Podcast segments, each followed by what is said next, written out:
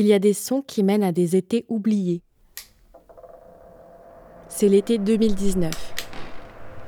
Dans mon appartement lyonnais, j'étouffe. Il n'y a pas d'air. J'ai regardé les courbes de pollution. On est au-dessus du seuil limite. Ils disent de ne pas sortir les enfants, de ne pas aller s'allonger au parc ou respirer l'air frais. Moi, j'étouffe. Sur mon téléphone, je scrolle des articles qui disent que c'est la fin du monde.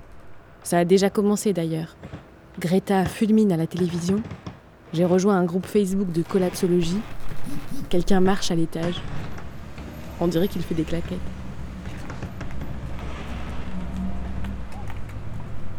Et me revient un autre été.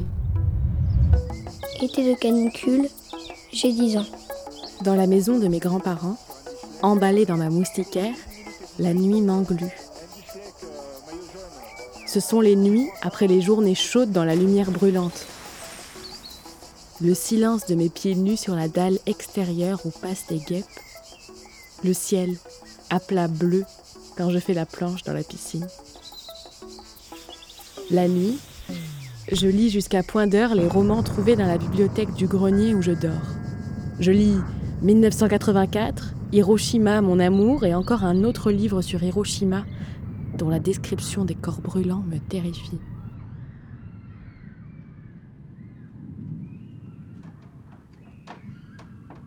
Je reste éveillé. J'observe la fenêtre. J'analyse anxieusement le plafond. J'ai peur d'une bombe nucléaire. J'ai peur de la fin du monde. J'ai dix ans et se mêle dans mon esprit la catastrophe qui me semble toute proche, mais aussi la douceur des journées longues d'été, l'angoisse, ma solitude dans le grenier. Je n'y tiens plus.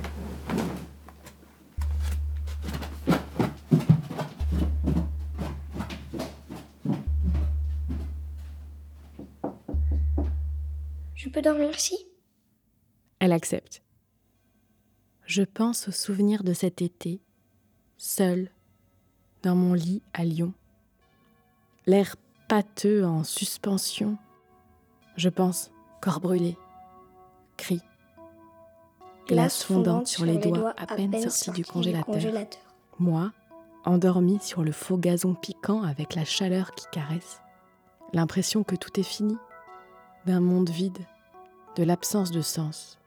La joie simple de ces jours douceur et angoisse de ces étés aveugles.